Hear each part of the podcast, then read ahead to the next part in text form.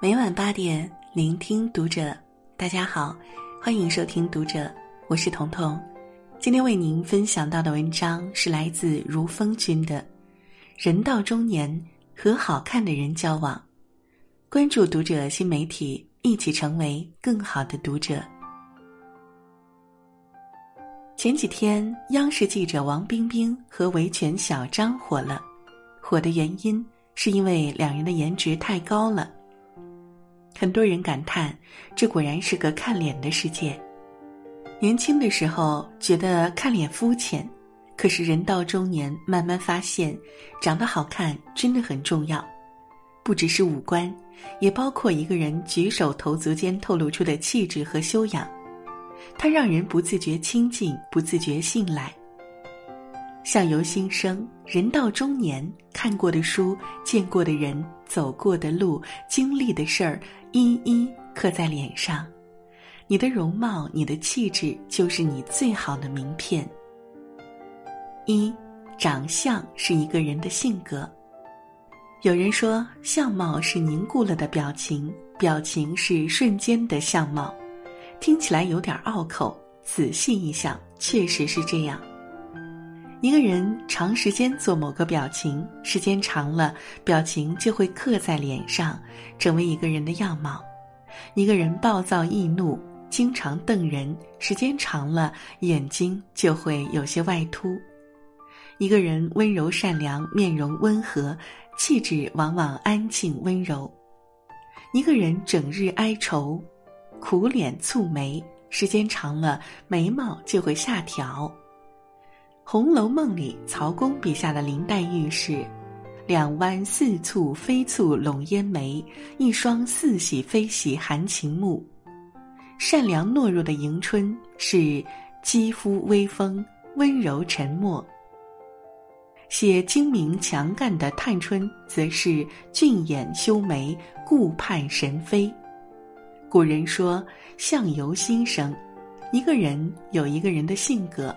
一个人有一个人的长相，很多时候，我们对人的第一印象就决定了这个人能否继续交往下去。人到中年，一个人的性格都刻在脸上，以貌取人不是肤浅，而是一种人和人交往的准确直觉。二，长相是一个人的才情。曾国藩对儿子说：“人之气质由于天生很难改变，唯读书则可以变其气质。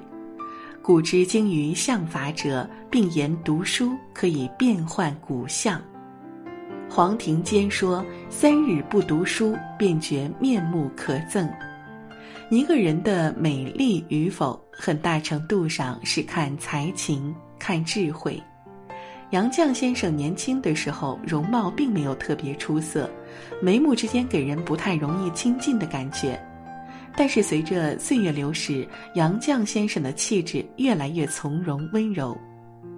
腹有诗书气自华，一个人读书多了，气质也就变了。杨绛师从朱自清，是清华毕业的高材生，后来嫁给钱钟书，依然保持学者本色。他通晓三国语言，翻译的《堂吉诃德》至今无人超越。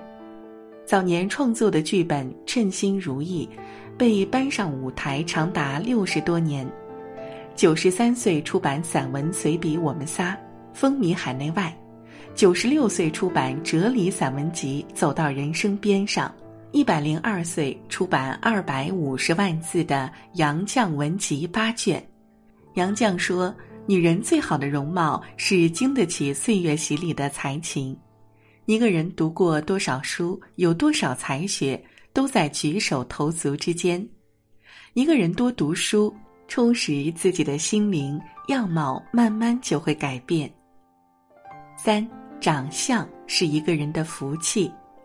清代曾国藩曾写过一本相面的奇书《兵鉴》，其中讲到：邪正看眼鼻。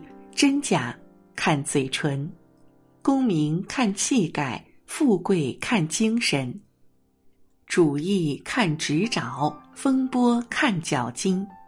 若要看条理，全在语言中。一个人的功名富贵都在长相气质里，所以有些高人往往一眼就能看出一个人的祸福。唐代裴度年轻的时候相貌丑陋，考试多次落选，心态逐渐失衡，开始自暴自弃。有个禅师遇到他，见他面相不佳，嘴角纵纹延伸入口，料定他不日会有灾祸临身，于是劝他努力行善，拯救自己。裴度在禅师劝导之下，开始努力修善。过了几年，再遇到禅师，整个人气质已经发生翻天覆地的变化。禅师说：“你如今气质贵不可言，不妨再进京试试。”裴度入京之后，官运亨通，很快成为一国宰辅。